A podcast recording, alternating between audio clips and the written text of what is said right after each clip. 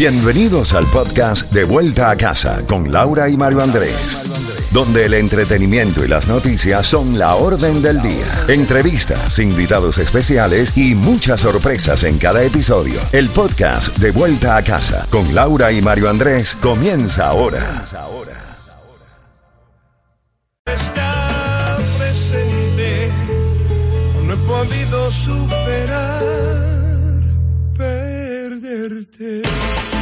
Z92, toda la música y todas las noticias a las en punto y a las y 30 de cada hora, ya preparándonos para un fin de semana de independencia, 4 de julio ya, increíble lo rápido que pasa el tiempo. Tenemos una temperatura actual de 89 grados, la mínima para hoy estará en los 79. Mañana igualmente el domingo, también un día soleado y lo mismo para el día lunes. La máxima estará en los 90 y la mínima en 80. Eso sí, Miami-Dade se ha dado a conocer que no habrá recogida de basura regular el 4 de julio, pero sí reciclaje. También las autoridades marítimas han puesto en marcha un operativo para la celebración del 4 de julio. Varias agencias estarán, Mario, eh, patrullando, ¿no? Las costas del sur de la Florida para evitar tragedias y han dicho y muy claro que si usted bebe y conduce una embarcación alcoholizado será arrestado. Al igual, más de o unos 48 millones de personas viajarán en Estados Unidos durante el feriado del 4 de julio se ha dado a conocer y más adelante estaremos compartiendo lo que estará abierto y cerrado este 4 de julio en el sur de Florida. También tenemos esos boletos para el concierto de Silvestre Dangón y la palabra clave para ganar en minutitos es linda. Mario, Laurita, más noticias a esta hora de la tarde, tarde de viernes, muy caliente, más de 90 grados de temperatura en el sur de la Florida, muchos ya comenzando a viajar, gracias por el reporte de sintonía y felicidades a todos los que están ganando premios también en el día viernes con nosotros en pleno verano. Las autoridades colombianas extraditaron hoy a los Estados Unidos a Nini Johanna Úsuga David, hermana de Darío Antonio Úsuga alias Otoniel, jefe de la banda criminal El Clan del Golfo, acusados de lavado de dinero del narcotráfico, esto lo informó la policía. La mujer está señalada de hacer parte de una gran organización transnacional de tráfico de drogas y era además la encargada de dinamizar las rentas criminales obtenidas en el narcotráfico.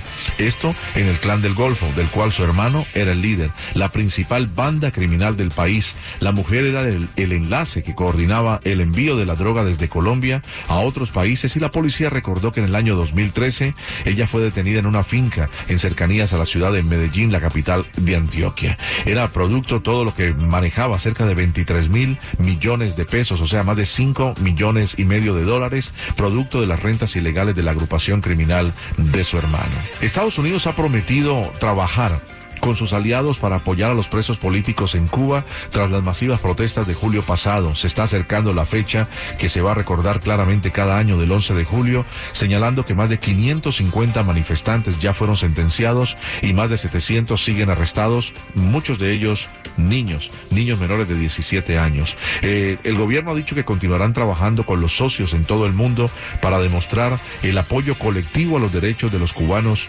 detenidos injustamente. El secretario Price dijo que los jueces cubanos sentenciaron a más de 550 manifestantes, incluidos a más de 20 menores, al momento de su arresto. Y hablando de Cuba, nos vamos a quedar allí porque siguen habiendo reacciones después de que se conoció la muerte del general Luis Alberto Rodríguez López Calleja, jefe del conglomerado militar Gaesa. Nada se mueve en la economía cubana si no pasa por Gaesa. Él murió a consecuencia de un paro cardiorrespiratorio, que se sepa, es lo que han dicho las autoridades a través del diario oficial Granma. Y López Calleja, ex yerno de Raúl Castro, padre de Raúl Guillermo Rodríguez Castro, conocido como el Cangrejo, nieto y guardaespaldas del general, tuvo ascenso meteórico en las estructuras del poder del régimen y muy recientemente por el municipio de Remedios, Villa Clara, fue designado diputado a la Asamblea Nacional del Poder Popular. El nivel de influencia del general y administrador de gran parte de la economía cubana salió a la luz pública hace poco, en octubre del año anterior, cuando fue presentado como principal asesor del mandatario el cubano Miguel Díaz Canel durante una visita a México de parte del dictador.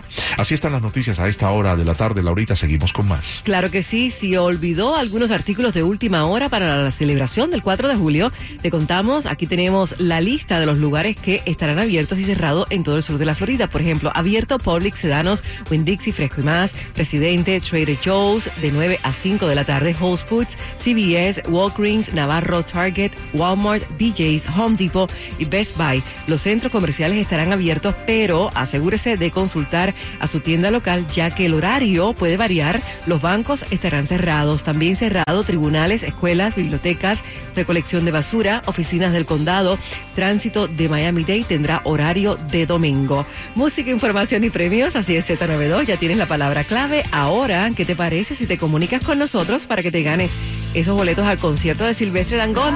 ¿Sí? Bueno.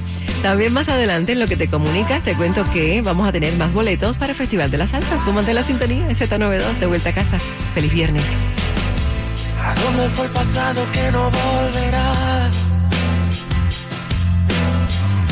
¿A dónde fue tu risa que me hizo volar? ¿Dónde quedó la llave de nuestra ilusión? Alegría de tu corazón? Y se va como todo se va. Están